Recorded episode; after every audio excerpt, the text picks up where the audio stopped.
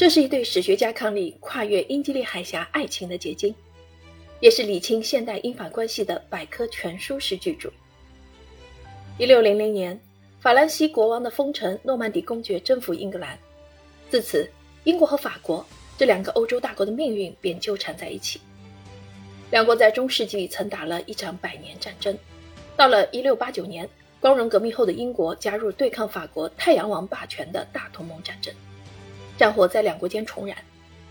随后的一个多世纪里，两国为了争夺欧洲和世界的权柄，先后在西班牙王位继承战争、奥地利王位继承战争、七年战争、美国独立战争以及法国大革命和拿破仑战争中交手。战争舞台从欧洲延伸到了北美、印度乃至全球。最终，海洋强权英国战胜了大陆强权法国。从1815年至今，两国不再是敌人。但多数时候也并非朋友。他们曾在克里米亚战争和两次世界大战中并肩战斗，曾在苏伊士危机中紧密合作，但也曾因法绍达危机再次走到了战争边缘，曾因竞争欧洲共同体的领导权而貌合神离。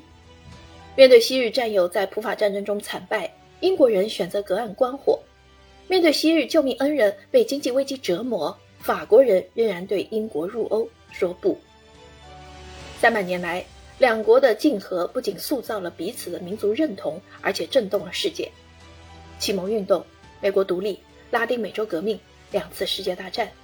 现代中东的形成、欧洲共同体的成立，甚至整个现代世界的形成，背后都有英法两国对抗、竞争、交流、合作的影子。本书回顾了从光荣革命到二十一世纪初三百多年的英法关系。书中不只有政治与经济。战争与和平，还有思想与文学、旅游与美食、体育与时尚，不只有国家层面的互动，还有民间的交流。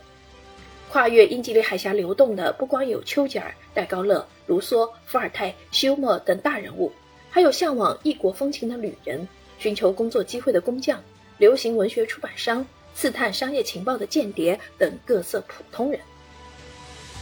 本书是两位史学家跨越英吉利海峡婚姻的结晶，二人研究英国史、法国史和英法关系史数年，功力深厚，对于各种史料可谓信手拈来。全书充满了英式幽默与法式浪漫，除了展示两人的共识外，还毫不回避两人的分歧，堪称一部关于现代英法关系的百科全书式作品。